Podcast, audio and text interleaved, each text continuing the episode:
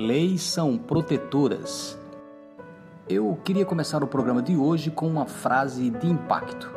Por isso que a minha primeira expressão não foi uma saudação, como nos outros programas, mas a frase leis são protetoras.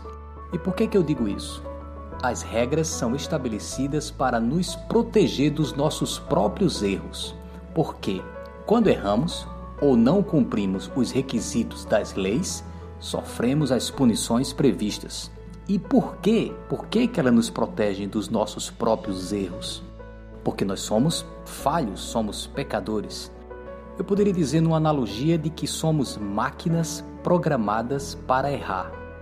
Na verdade, fomos criados por Deus não como máquinas, mas fomos criados para ser felizes, tínhamos uma aptidão natural para o acerto.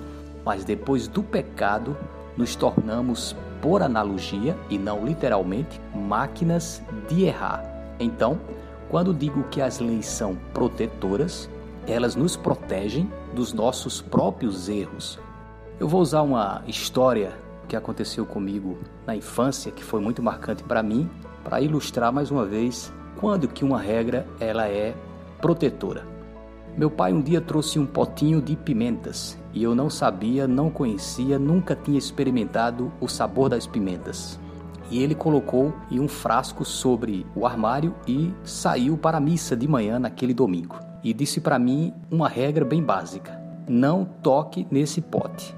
Eu simplesmente ignorei a regra, não toque nesse pote, e quando ele dobrou a esquina, eu comi das pimentas e o sabor foi horrível para o meu paladar.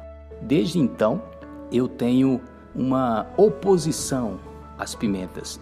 Tornou-se um trauma de infância pelo simples fato de que meu pai estabeleceu uma regra e eu não cumpri o estabelecido. Qual foi a minha punição? O dissabor o gosto desagradável. Assim também é na vida. Quando não cumprimos os pré-requisitos de qualquer lei, teremos dissabores. Isso vale para qualquer lei, qualquer código da vida, inclusive o casamento. Por isso, digo o que eu disse no início: as leis são protetoras.